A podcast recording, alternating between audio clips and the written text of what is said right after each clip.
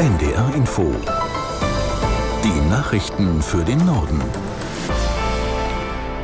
Um 19.30 Uhr mit Astrid Fietz. Das UN-Hilfswerk für Palästinenser warnt wegen des Nahostkrieges vor einer anhaltenden Gesundheitskatastrophe im Gazastreifen. Unterzeichnet wurde die Erklärung auch von der palästinensischen Autonomiebehörde im besetzten Westjordanland. Aus Tel Aviv Clemens Fehrenkotte. Die hohe Anzahl der Binnenvertriebenen im Gazastreifen, die Überfüllung von Zufluchtsorten wie Schulen und Krankenhäusern, zerstörte Wasser- und Abwasseranlagen hätten zu, Zitat, Tausenden von Fällen von Atemwegs- und Durchfallerkrankungen geführt. Nach Angaben des Gesundheitsministeriums der Autonomiebehörde von Palästinenser Präsident Abbas sind seit dem Hamas-Großangriff vom 7. Oktober bis heute 9025 Menschen im Gazastreifen und 134 Menschen im besetzten Westjordanland getötet worden. Israels Generalstabschef Herzia Levi sagte am Nachmittag, die Luftwaffe handle im Gazastreifen, Zitat, mit größter Genauigkeit. Fehler seien nicht erlaubt.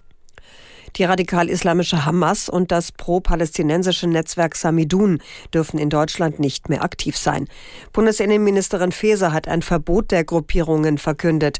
Zur Begründung erklärte sie, die Hamas habe das Ziel, den Staat Israel zu vernichten und Samidun verbreite Israel- und judenfeindliche Propaganda. Der Zentralrat der Juden nannte das Verbot konsequent und richtig und verwies darauf, dass Hamidun hinter vielen antisemitischen Ausschreitungen in Deutschland stehe. Ein Orkan mit Windgeschwindigkeiten von bis zu 200 Kilometern in der Stunde ist über Westeuropa hinweggezogen.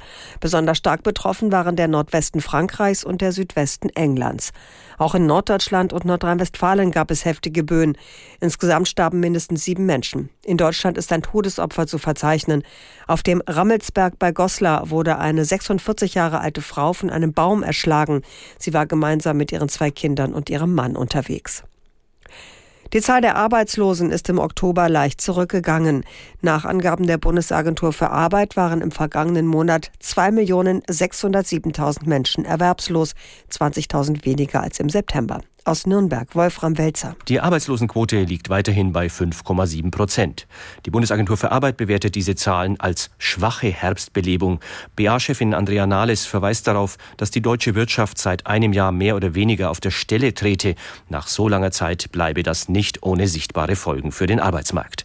Dementsprechend der Vergleich mit dem letztjährigen Oktober. Damals waren noch 165.000 Menschen weniger arbeitslos als jetzt.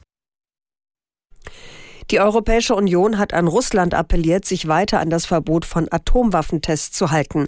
Das sei für den Weltfrieden und die internationale Sicherheit von entscheidender Bedeutung, erklärte der EU-Außenbeauftragte Borrell. Der russische Präsident Putin hatte ein Gesetz unterzeichnet, mit dem der Ausstieg seines Landes vom Vertrag zum Atomwaffentestverbot besiegelt wird. Er begründete dies damit, dass Russland die gleichen Möglichkeiten haben müsse wie die USA. Das waren die Nachrichten.